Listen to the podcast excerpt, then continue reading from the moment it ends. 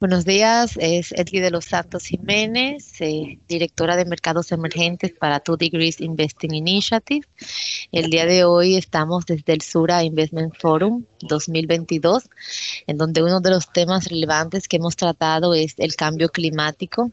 Y cuando pensamos de por qué el cambio climático es relevante para los inversionistas, debemos pensar que esto es un riesgo más, es un riesgo muy importante, un riesgo relevante, no solamente para el planeta, sino también para la estabilidad financiera de las compañías. Entonces, cuando pensamos en cómo un eh, inversionista sostenible, ¿verdad? Que un vistas a cambio climático puede hacer. Lo primero es pensar, ¿verdad? En las compañías que está invirtiendo.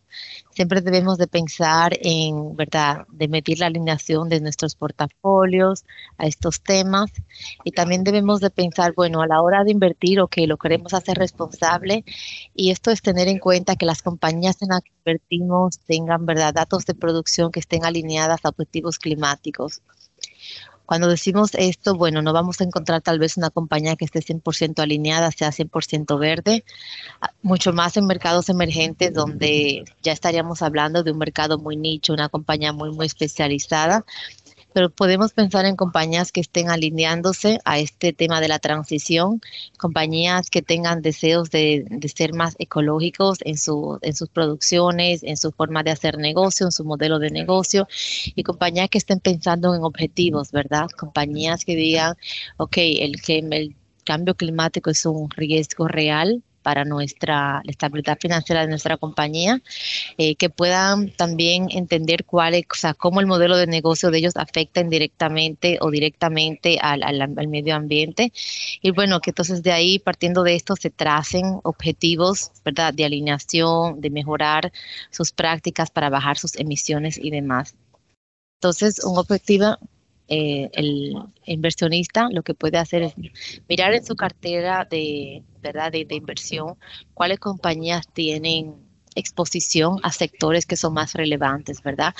Y ahí estaríamos hablando del acero, del petróleo y el gas, del, de la aviación, ¿verdad? El transporte marítimo, eh, también podemos hablar del sector energético, etcétera, y ver entonces cómo, eh, la exposición de su cartera y tratar de, utilizar herramientas de, medición de alineación como una SPACTA que ha sido desarrollada bajo nuestra compañía para medir la, alineación de la cartera a objetivos de cambios climáticos y también eh, para medir la exposición de la cartera a si se tiene que hacer una transición disruptiva. Entonces, obviamente, esos son temas que tratamos ayer mucho más en, que, que pudimos tratar ayer bajo toda una hora en el panel, pero que le estoy resumiendo de forma muy rápida. Entonces, en general también hablamos ayer de lo que es el net zero 2050 y para esto creo que debemos de retomarnos en el 2015 cuando la COP21 se firma el Acuerdo de París, que obviamente lo que trata es de mantener la temperatura media global por debajo de los 2 grados Celsius de, de niveles preindustriales y que luego ya a darnos cuenta que incluso dos grados Celsius traería consecuencias irreversibles para el planeta. Hemos, ah, los firmantes se deciden a hacer más esfuerzos y poner esto a, bajar esto a lo que es 1.5 grados Celsius. Entonces ya hablando del cero neto es ir un poco más allá, es decir, que estamos alineados con los acuerdos de París, con el acuerdo de París, porque es un escenario agresivo donde que se trata de bajar, de disminuir drásticamente las emisiones de gases de efecto invernadero, ¿verdad? Como es el metano, el carbono, demás, eh, a casi nulas. Entonces, que cualquier emisión residual pues sea reabsorbida por el planeta de forma natural a través de los bosques y los océanos, en lo que es el ciclo, ¿verdad?, natural del carbono o sino que sea reabsorbida por lo que llamamos CCS, que son sistemas de captura y almacenamiento de, carbono.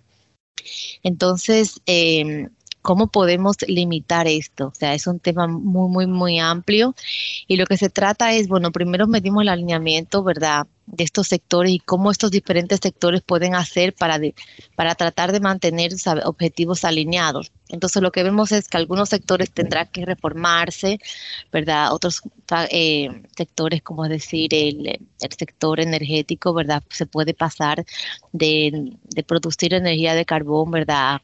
Energías eólicas, vamos a suponer otros sectores como de automóviles se pueden electrificar, que es verdad que esto ya está pasando en muchas industrias, entonces yo creo que esto es una muy buena forma de ir pensando en cómo movernos hacia el cero neto. Pero mucho más importante es pensar, ok, cada compañía cada gobierno, cada inversionista tiene un rol importante que jugar y todos estamos diciendo, ah, cero neto 2050, es pero eso es una meta a largo plazo y es ver cómo cada uno puede eh, tener una vista a corto plazo, es decir, trazarse objetivos a corto plazo que nos permitan llegar a lo que es eh, cero neto 2050. Entonces, como dije, cada uno poniendo su propia gotica, el inversionista puede hacer relacionamientos con compañías para tratar, ¿verdad?, de eh, impactar las compañías a través de las decisiones. Y en general, bueno, para ya cerrar, eh, dejar algo muy importante que todos tenemos que tener en cuenta es la doble materialidad, es el impacto del clima y la instabilidad financiera de una compañía que se mide a través de lo que es la alineación, pero también el impacto de la compañía en el clima, que entonces lo medimos a través del impacto. Muchas gracias.